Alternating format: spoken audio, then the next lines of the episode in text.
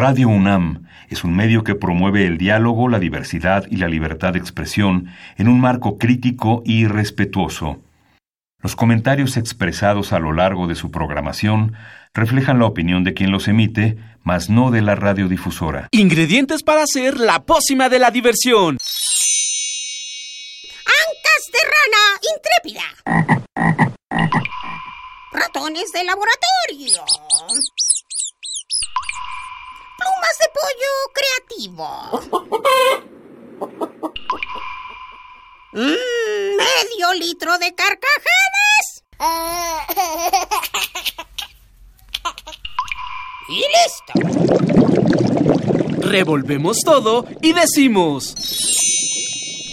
¡Hocus Pocus!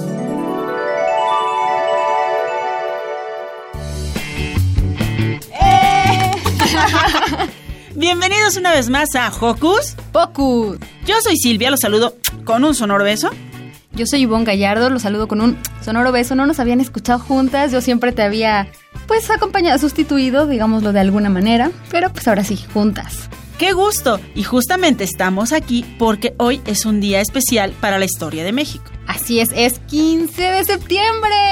Y, y conmemoramos un año más de la independencia de nuestro país. Por eso, hoy tendremos un programa muy especial. Pero, ¿qué les parece si antes mandamos saluditos? Así es, Silvi, yo le quiero mandar saluditos a todo el equipo de producción, a nuestros compañeros conductores que seguramente están en casita conviviendo con su familia y obvio a mi, a mi mamá y a mi familia. Claro, besos para Mili, para Lucy, para Magali, para Daniel, para Eduardo. Para Paco y bueno, también a nuestra querida producción, a Carmen Sumaya, Emanuel Ávila, Santiago Gutiérrez, Gustavo Ortiz, Francisco Ángeles y en la operación, Paco Mejía. Muy bien, y Paquito justo nos está diciendo que comencemos porque hoy en Hocus Pocus Tendremos un programa especial que es grabado, pero te gustará mucho. Recordaremos personajes históricos que han aportado a la historia y al mundo. Así es, Bon, escucharemos algunas entrevistas que los pequeños conductores de Hocus Pocus le hicieron a Frida Kahlo, María Montessori, Alfred Nobel y Cleopatra. Wow, Silvia, muchas figuras importantes y por supuesto también tendremos mucha musiquita, así que quédense con nosotros porque ya empezó ¡Hocus Pocus! Lo que tengas a la mano, no importa si es compu, tableta o celular, y conéctate con nosotros en nuestras redes sociales. Ya sabes, Facebookea con nosotros en Hocus Pocus Unam y descubre mucho más sobre tu programa favorito. Pero si lo tuyo es el Twitter, búscanos como arroba Hocus Pocus-UNAM. Pícale al corazoncito para poder interactuar con nosotros. Y comencemos este sabadito muy mexicano con la cantautora Amparo Ochoa y su tema Protesta Infantil.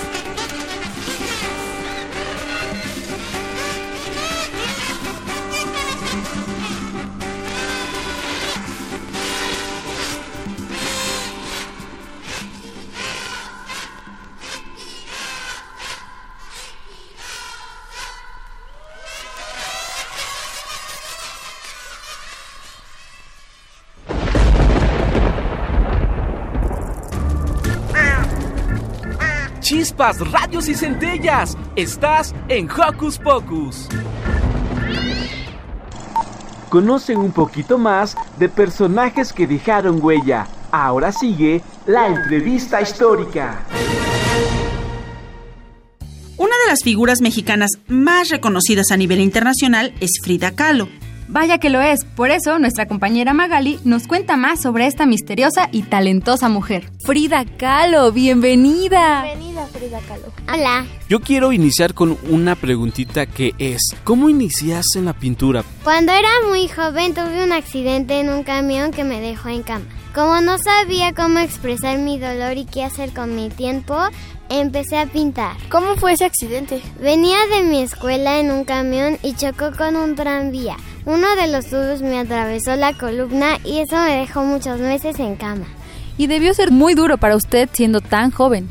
Sí, pero fui fuerte y me apoyé en la pintura para salir adelante y escribiendo mis pensamientos también. ¿Dónde vivía cuando inició en el maravilloso mundo de la pintura?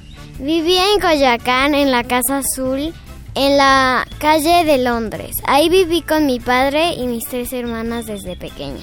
Cuéntanos de tu familia, Frida. Mi padre era foto un fotógrafo alemán muy conocido. Se casó con mi madre que era mexicana y se quedaron a vivir en Coyoacán, donde mi papá puso su estudio. Ahí mi padre me hablaba del arte y me enseñó a usar su cámara fotográfica. Después, cuando me dediqué a pintar, conocí a un gran muralista mexicano, Diego Rivera, que se enamoró de mí y tiempo después nos casamos. A los dos nos encantaba pintar y eso hacía que nos entendiéramos muy bien. Sí, ese romance fue muy sonado. Todos, todos queremos ese amor tan profundo que sentía usted por Diego Rivera. Y díganos, ¿qué es lo que más le gustaba pintar? Pintaba sobre mis sentimientos, principalmente para expresar mi dolor y lo que pensaba de mí misma. Me gustaba pintar sobre cosas de mi casa, mi vida diaria, sobre mi país y mis mascotas. ¿Qué mascotas tenías? A Diego y a mí nos gustaba tener muchos animalitos en nuestra casa. Teníamos monos, aves, los pavos reales eran mis favoritos y los perros solo escuincle. Mi querida Frida, ¿cómo le gustaría que la recordaran? Como una mujer muy importante porque además de que fui una gran pintora, apoyé a mi país en la política, fui tutora y maestra de muchos jóvenes que también querían pintar y fueron grandes pintores después como alguien que amaba su país y lo mostraba con mi forma de vestir y de actuar. ¿Y qué mensaje le dejarías a las niñas y los niños que nos escuchan? Que no se rindan, sigan adelante a pesar de todo lo que les pase, como yo salí adelante aún con mi enfermedad. Y les dejo con mi frase favorita. Pies para que los quiero si tengo alas para volar. ¡Wow! ¡Qué, bonito. mensaje! Vamos a darle un aplauso a nuestra Frida. Me gusta mucho tu forma de pensar. Y bueno, pues hay que quitarle esa máscara a nuestra querida Frida de hoy, porque detrás de ella hay una niña increíble y es Magali. ¿Cómo estás, Magali? Bien. ¿Por qué escogiste el personaje de Frida? Porque a mí me gusta pintar y me gustan sus pinturas. Y, y, por ejemplo en las pinturas de Frida vemos que hay varios animalitos. ¿Cuál es el que te gusta más y que también a ti te gustaría pintar? El sol. No, el pavo real. Ah, bien. ¿Por qué te gusta Frida Kahlo? ¿Qué? Pues que ella amaba su país. ¿Y tú amas a tu país? Sí. Oye, y platíganos un poquito sobre la ropa que ella vestía. Vemos ahorita que tú estás también con una ropa muy similar. ¿Qué opinas de cómo ella eh, se vestía, sus trajes, eh, lo que se ponía también en el cabello? Sí, porque además al amar a su país portaba la ropa y todo lo que producía. Su, pues es que Frida veía que las demás, bueno, mujeres vestían como con, con otra ropa de que no era su país. Como de moda. Faldas, tacones. Sí, entonces ahí ya quiso demostrar que ella sí quería su país vistiéndose con la ropa que hacían en su país. ¿Cómo se vestía? Bueno, se vestía como, como vestidos de tela bordados y se hacía peinados con trenzas, las amarraba con como flores y adornos. Y también traía collares y aretes de su país. Gracias Magali por recordarnos la importancia que es eh, recordar de, de, querer a nuestro país y seguir las tradiciones, seguir utilizando nuestra ropa, to, todo lo que nos hace ser mexicanos. ¿Te gusta la música? ¡Genial! Estás a punto de vibrar con nuestro top musical.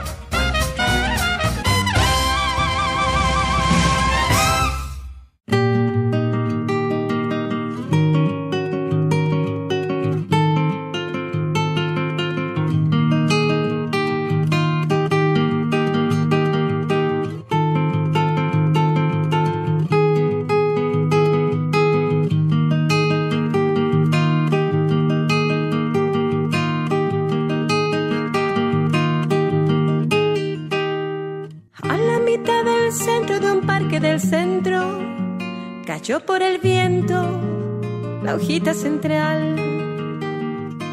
A la mitad del camino miró desde el cielo, sonrió porque en sueños siempre quiso volar.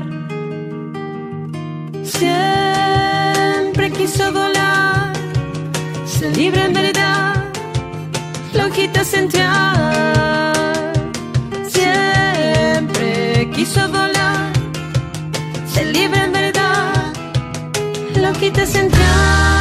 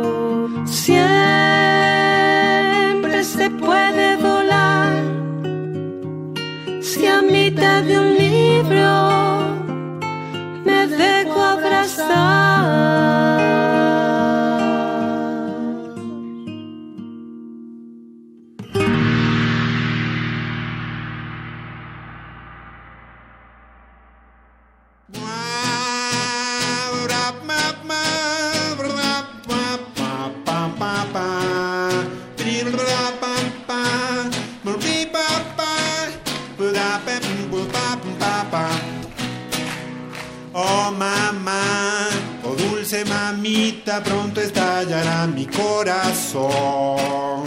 Ella es dulce y bonita, se peina con cola, la novia que quiero para mí. Mamá, oh mamá, si ella se fijara en mí, yo me bañaría al menos una vez por mes. Misterio, pastel de chocolate sin cáscara es lo que siento por ti. Voy a contarte cuentos de misterio para que al temblar te abraces a mí. Una culebra, muchos vampiros, una araña bailando rock and roll, un fantasma raras, tres esqueletos y Drácula con sarampión. mamá, o dulce mamita, yo soy más valiente que un campeón. Pero al verla en la calle se me aflojan las piernas y me tiembla hasta el pantalón. Bebo, bebo, mamá, bebo, mamá, ya no puedo prestar atención. Le jalo del pelo, le doy empujones para demostrarle mi amor.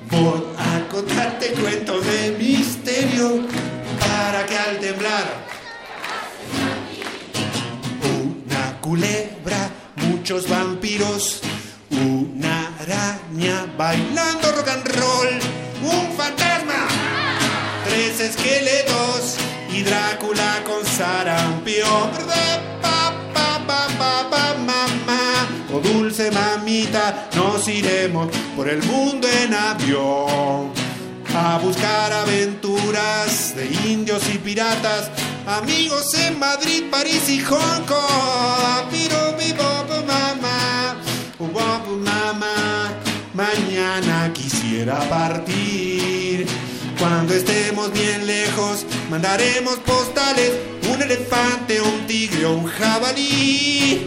También un hielito del polo, un cocodrilo de Egipto y de la China, los palitos del arroz.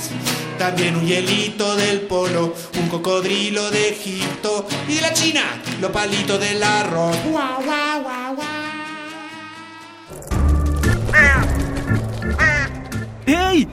parte de Hocus Pocus y busca nuestras redes sociales. En Twitter somos Hocus Pocus-UNAM y en Facebook Hocus Pocus UNAM. Seguimos aquí en Hocus Pocus y lo que acabamos de escuchar es Hojita Central de la Botarga y Pastel de chocolate sin cáscara de Luis Pechetti. Y bueno, bueno, ahora vamos a escuchar otra entrevista.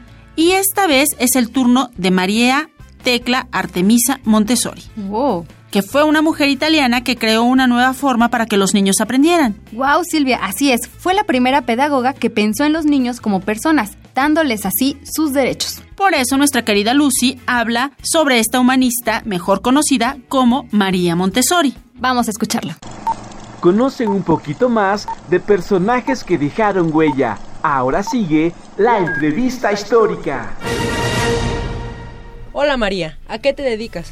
Ah, yo soy educadora. Trabajo con niños pequeños de 3 a 6 años y además soy médica. Soy la primera mujer en graduarme en medicina en Italia. Eso debió ser muy difícil. Sí, nadie quería que una mujer estudiara medicina, pero mis padres me apoyaron y con mis excelentes calificaciones me aceptaron. Algunas mujeres se inspiraron en mí para decidirse a estudiar la carrera.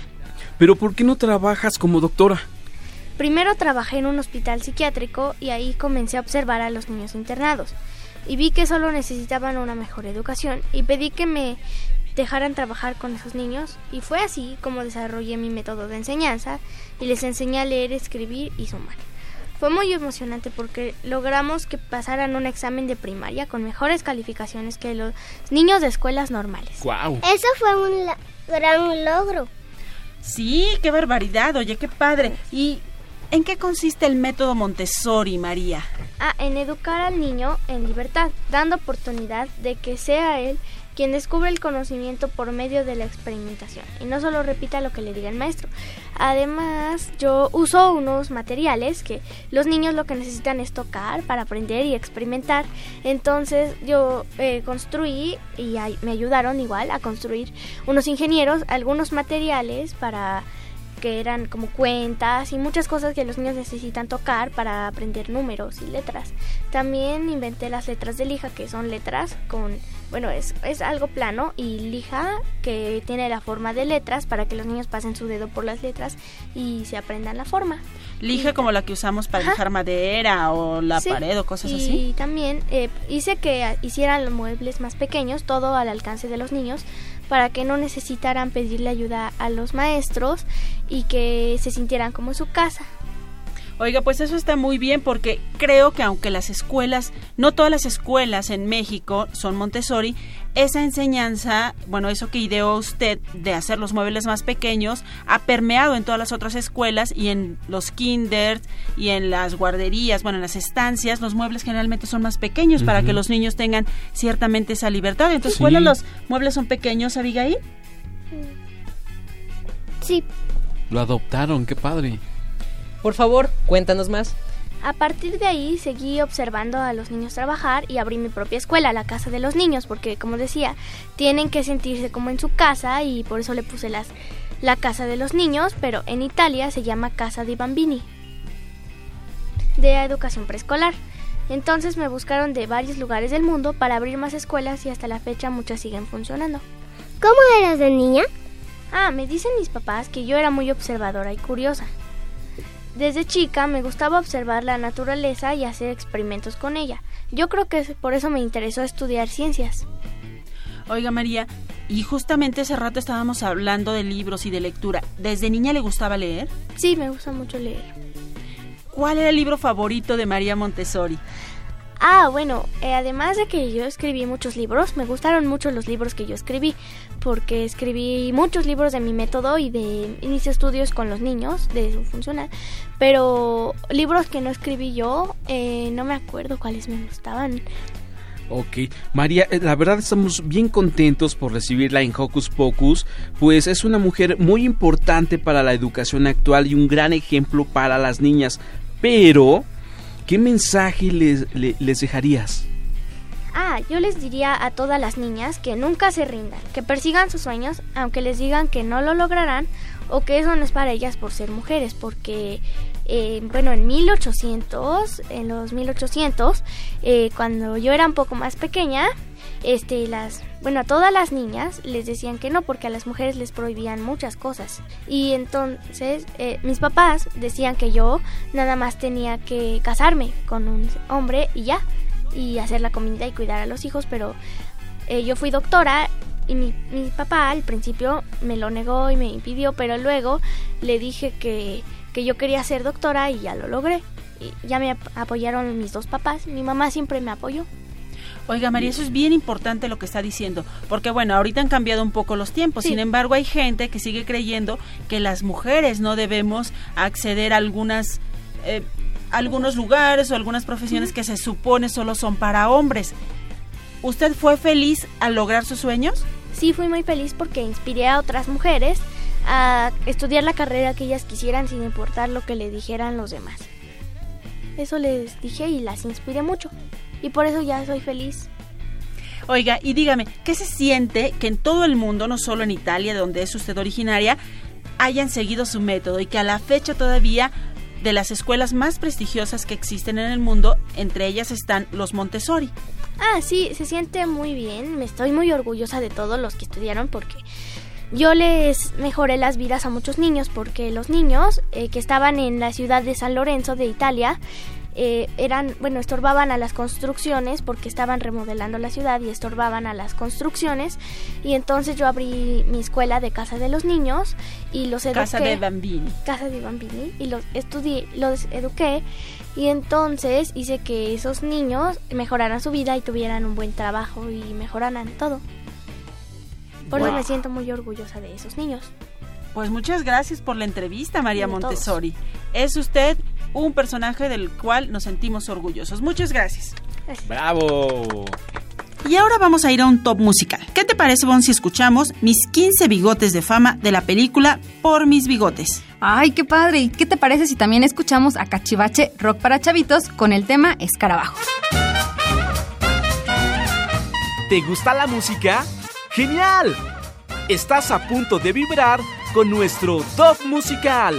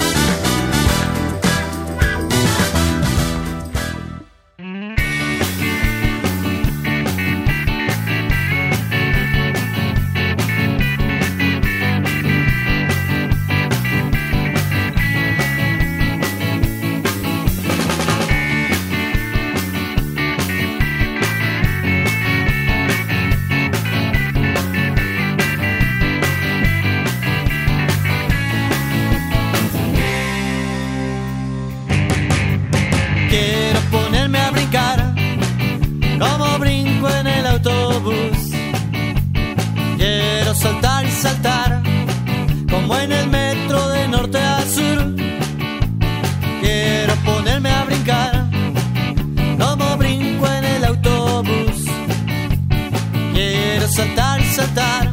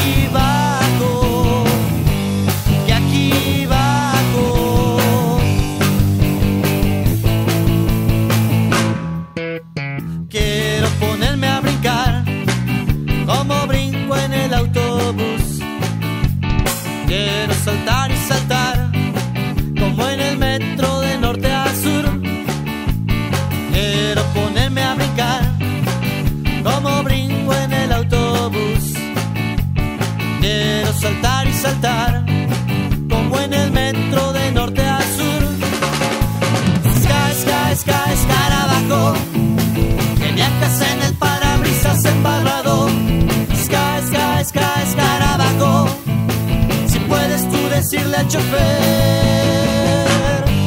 que aquí bajo, que aquí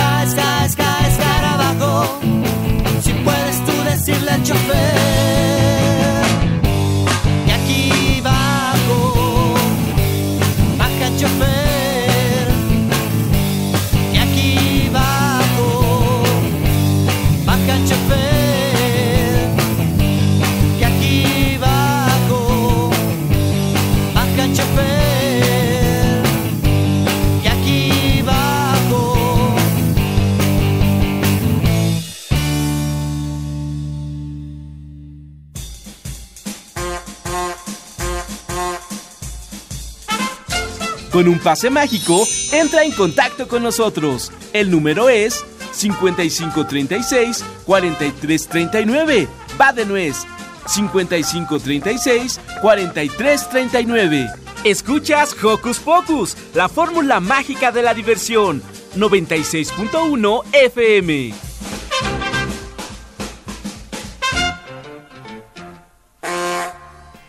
Seguimos en Hocus Pocus y estamos escuchando las entrevistas de personajes históricos. Y hoy toca el turno de Alfred Nobel. Alfred Nobel fue un químico, ingeniero, inventor y fabricante de armas sueco, famoso principalmente por la invención de la dinamita. Así es, también creó los premios que llevan su nombre. Esto en el año de 1895. Y para saber más de este señor, nuestro querido Daniel nos cuenta más. Conocen un poquito más de personajes que dejaron huella. Ahora sigue la entrevista histórica. Hola. Acá abajo. Hola. ¡Hey! Y bueno, está con nosotros un hombre que está vinculado a un premio muy importante y que todos quisiéramos ganar. Los premios Radio UNAM a lo mejor del año. No. Mmm. Los premios a lo mejor de los sábados que otorga la UNAM. Mmm, tampoco. Ese premio ya lo hubiéramos ganado desde hace mucho, pero mucho tiempo. Sí. Entonces, ¿qué será? ¿Qué será? ¿Saben de qué estamos hablando? De los premios Nobel. ¡Wow! Está en Hocus Pocus Alfredo Nobel. Sí, así que le damos la bienvenida a este gran personaje, nuestro querido Alfredo Nobel. Buenos días, ¿cómo estás, señor? Muy bien. Eh, Muchas gracias. ¿Y por qué les parece si iniciamos la entrevista? ¿Les late? Sí. ¿A qué se dedicó? Mira, yo era químico ingeniero y fabriqué muchas cosas como la dinamita y la ya mencionada los premios Nobel. ¡Wow! Cosas muy interesantes que surgieron de su imaginación y de su, de su creatividad. ¿Cierto? Sí, Bueno, pero ¿por qué creó eh, estos, aparte, estos reconocimientos? los reconocimientos los creé para limpiar mi nombre, porque yo había creado la dinamita, entonces la gente la empezó a usar mal y para, como ya comenté, para limpiar mi nombre creé estos premios que se le da a las personas que hacen algo por la humanidad. Ok, o sea que su corazón se hizo así como un poquito chiquito al ver de que pues los hombres estaban utilizando eh, sus creaciones pues a favor digamos de destruir, de, de- de la destrucción. Exacto. Ok. ¿Cuántas cosas creó en toda su vida? Yo creé alrededor de 355 patentes. 355. Exacto. Wow. Pero vamos a, a regresarnos un poquito a, a- a su niñez y platíquenos un poquito cómo fue. Mira, mi niñez fue muy edu- educativa, por lo mismo de que mis padres eran ingenieros. Yo desde los nueve años empecé a estudiar ciencias naturales y las humanidades. Ah, ok. ¿Y por qué no es tan reconocido como otros químicos? Por, por lo mismo de la dinamita, la empezaron a usar solo porque sí. No se preguntaron por qué está ahí, quién la creó. Claro, o sea, no, no, no investigaron en qué podría ayudar a la humanidad, sino que se fueron como por lo malo, ¿no? A destruir, a hacer maldades, por así decirlo. Sí, porque principalmente yo la había hecho para las demoliciones, las excavaciones en minerías. Exactamente, que eso nos ayuda mucho, este, eh, ayuda mucho a la humanidad, pero a veces, pues el hombre le vio otra utilidad, no mi querido Fer, y lo, lo utilizó para hacer cosas feas. la verdad sí es este como un material que no es muy recomendable, por así decirlo, para causar mucho daño. Mm, algo. ¿Y ah, tiene algún invento de- del cua- el cual le haya gustado más? Yo creo que serían los premios Nobel. Exactamente. Y bueno, mucha gente, muchas personalidades han logrado eh, pues ganar este premio. Ya sea por algo bueno que ha hecho, a- algo que ha hecho por la humanidad y que el mundo lo reconoce, por eso se crearon los premios Nobel ya hace pues algún tiempecito. Bien. Wow, ¿te imaginas ganar un premio Nobel? Sí. ¿Se imaginan eh, ganar un premio Nobel a alguien de, Ho- de Hocus Pocus? Oh, sí. ¿Quién sería? No sé yo. Yo. Ok, eso sí. ¿Y desde cuándo usted lleva existiendo? ¿A qué te refieres con existiendo? ¿Desde cuándo nació usted? ¿Se recuerda algo, a su, su fecha de nacimiento? Yo creo que no. Pero bueno, fue hace algún tiempecito. Ahorita lo vamos a checar para dar la información correcta. Claro que sí. Claro que sí. Y bueno, seguimos aquí en Hocus Pocus. Vamos a escuchar un top musical. Sí, ¿qué te parece si escuchamos dos rolitas muy, muy prendidas? Mira, vamos a escuchar Viaje en tren de los Pica Pica y Vampiro Amarillo de Vibra Mucha. ¿Te gusta la música? ¡Genial! Estás a punto de vibrar con nuestro top musical.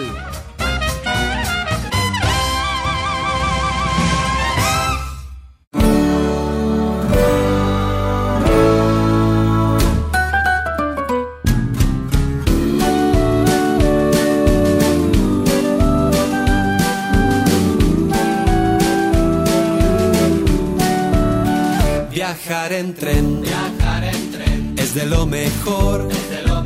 Se tira del cordel, se tira del cordel y se para el tren, y se para el tren. El inspector, el inspector se enfadará, se enfadará y mandará, y mandará bajar del tren, bajar del tren.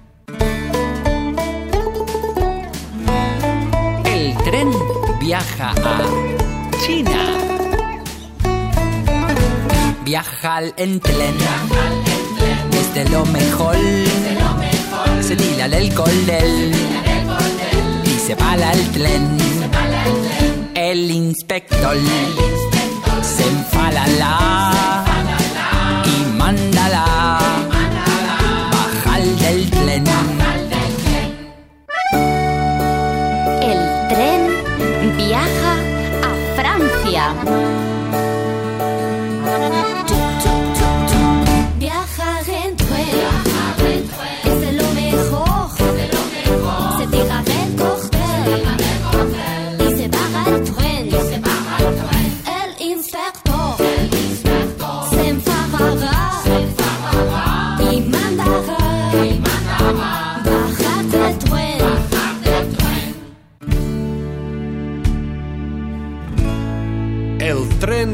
viaja a Rusia. Viajar en Trotsky. Es de lo mejor ski. Se tira del Gordoski y se para el Trotsky. El inspector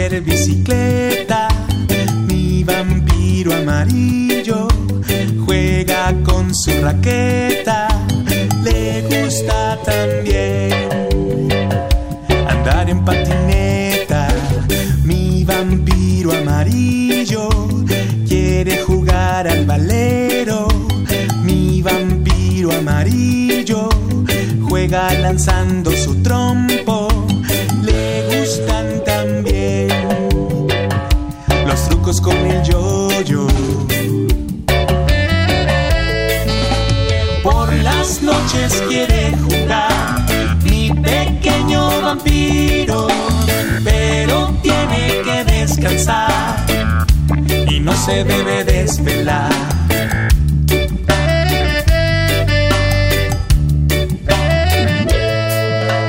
Mi vampiro amarillo quiere jugar escondidas.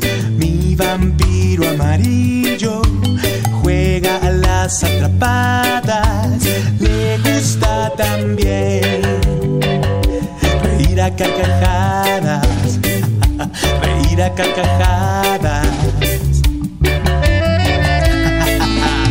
Por las noches quiere salir mi pequeño vampiro, pero tiene que ir a dormir.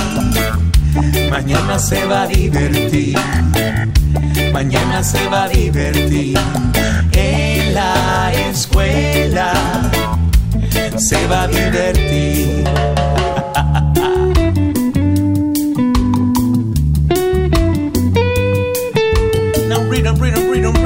subject is style.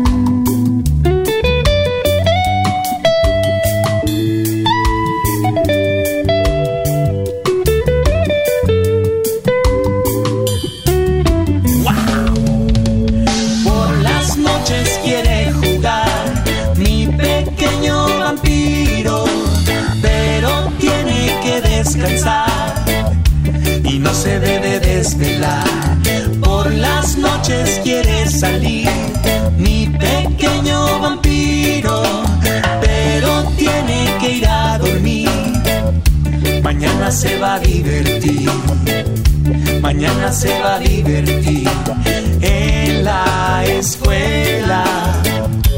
Se va a divertir en la escuela. Se va a divertir, se va a divertir, se va a divertir.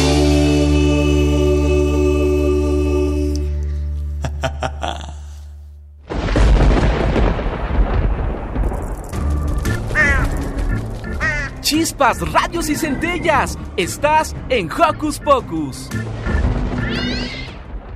Súper interesante todos estos personajes y ahora nos vamos a ir al continente africano. Pues nuestra querida Mili nos contará más de la reina más famosa de Egipto. Nos referimos nada más y nada menos que a Cleopatra. No se pierdan por favor esta divertidísima entrevista a Cleopatra. Vamos a escuchar.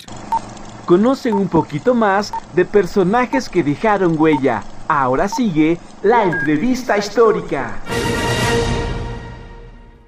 Llegamos a un momento súper emocionante. Sí. ¿Estás contento? Sí. Yo también. Conoceremos más acerca de la historia del mundo. Los personajes más emblemáticos que aún recordamos. Y esta mañana nos acompaña un personaje que su belleza cautivó Oh, al mundo entero. Ella es Cleopatra, la última reina de Egipto, quien marcó la historia de ese lugar. Nos platicará acerca de su vida y sus momentos emblemáticos. Bienvenida, Cleopatra. Muchas gracias. Ya estaba ansioso por ver- es- que estuvieras aquí tú.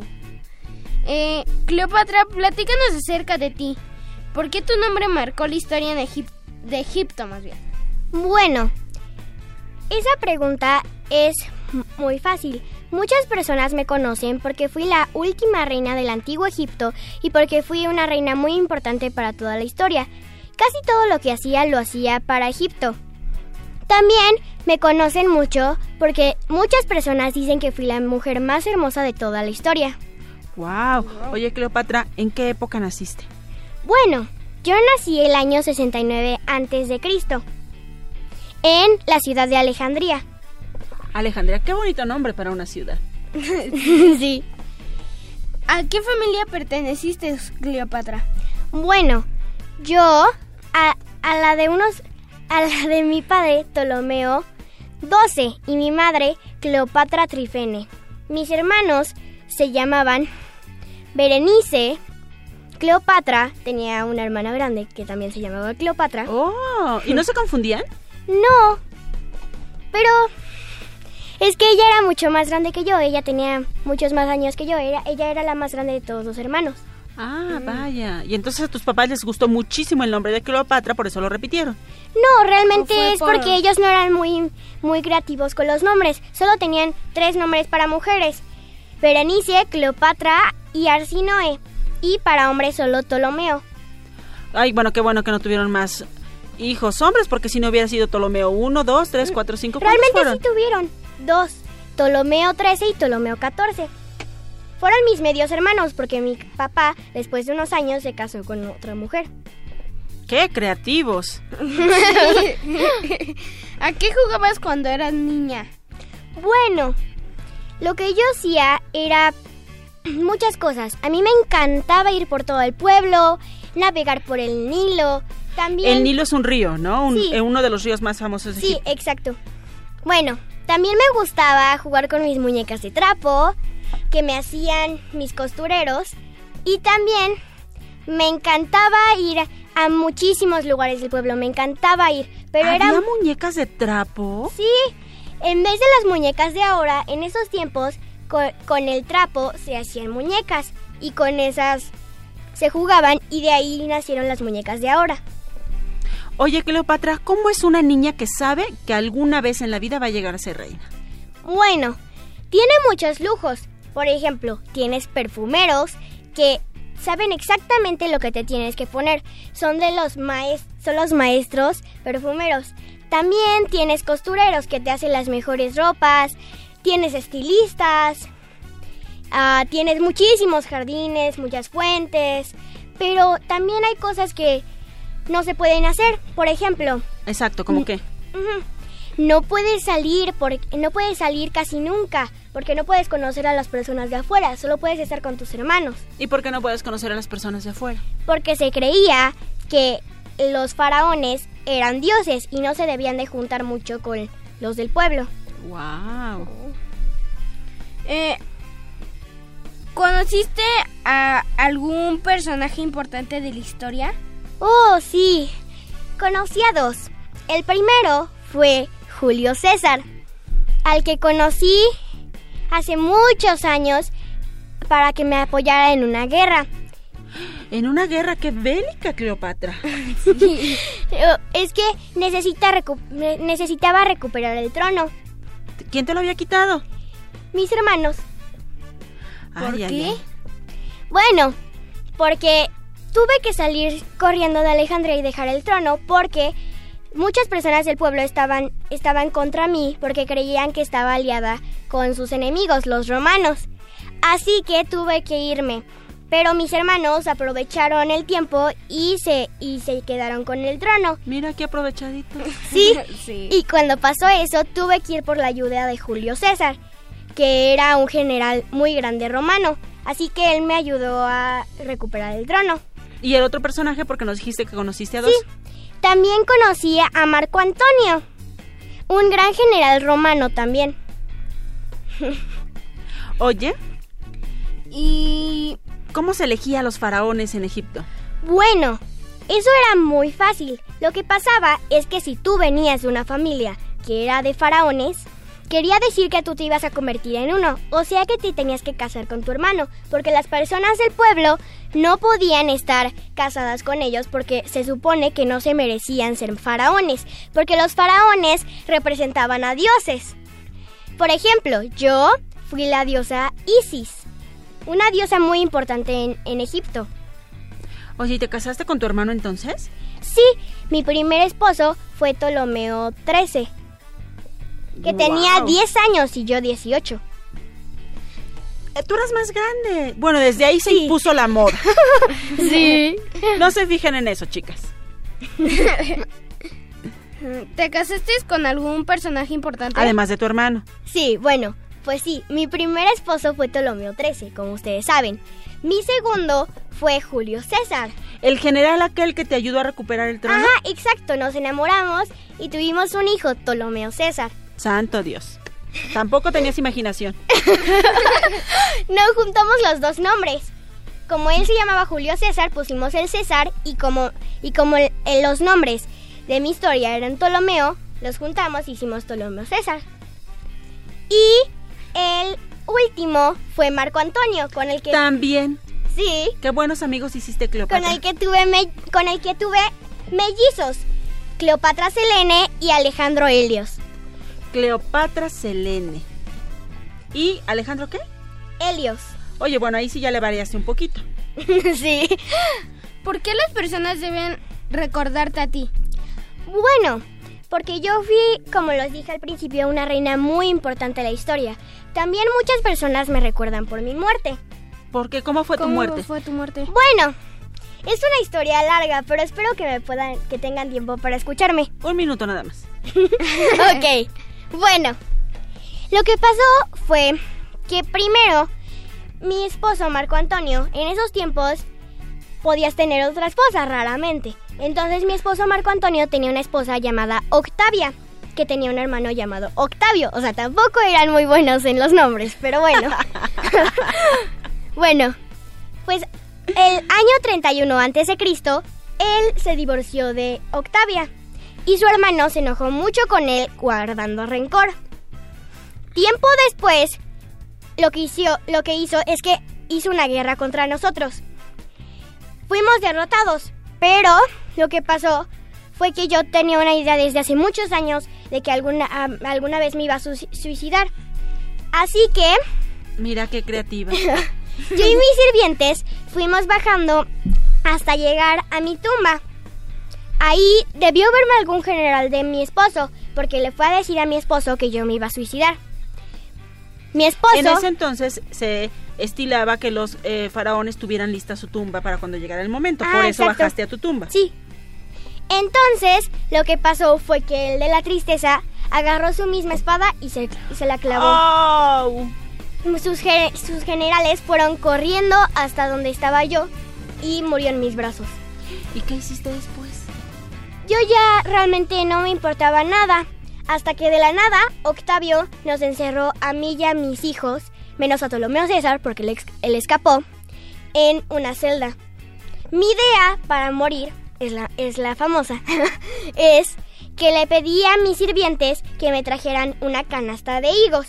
Pero adentro traía una serpiente, una aspis. Una, una cobra muy famosa de la dinastía egipcia. Así que... Muy venenosa. Muy. De las más mortíferas del mundo. Así que yo lo que hice fue que dejé la canasta de higos junto a mí y dejé que la cobra saliera. Y sin miedo dejé que me mordiera. Y ese fue mi fin. ¿Y tus hijos? Bueno, mis hijos realmente no sé, no sabemos qué pasó con ellos. ¡Qué barbaridad! Pues sí que fue una muerte muy trágica, Cleopatra. Sí. Y es muy famosa alrededor de la historia. Por eso tiene que ver con porque me recuerdan. Pues un aplauso, un aplauso a Cleopatra. Gracias, Mili, por compartirnos la historia de Cleopatra. Mili, ¿por qué elegiste a Cleopatra? Bueno, elegí a Cleopatra porque yo sé que fue una, un personaje muy importante en la historia y que hacía todo por su país. Por ahí me dijeron que porque dices que eres igual de bella que Cleopatra.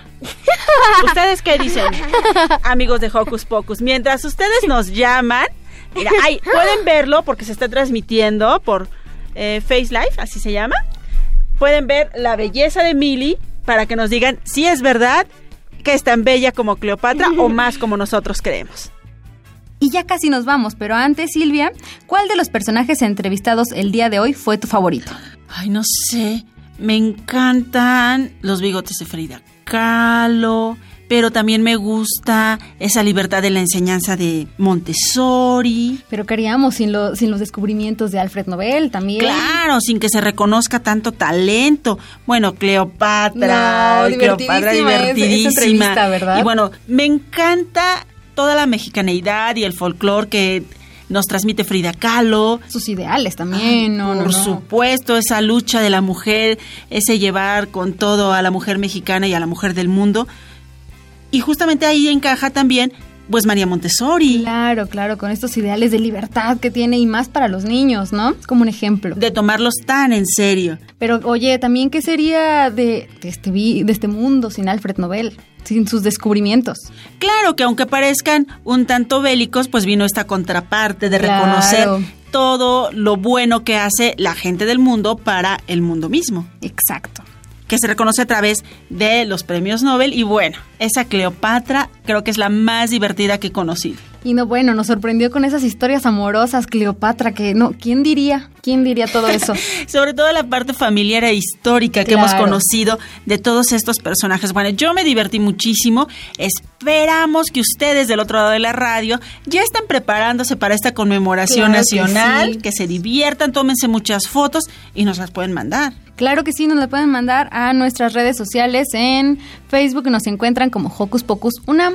Y en Twitter como arroba hocus pocus guion bajo unam. Cuéntenos qué tal se la pasaron. Y nos despedimos de ustedes en la producción Carmen Somaya.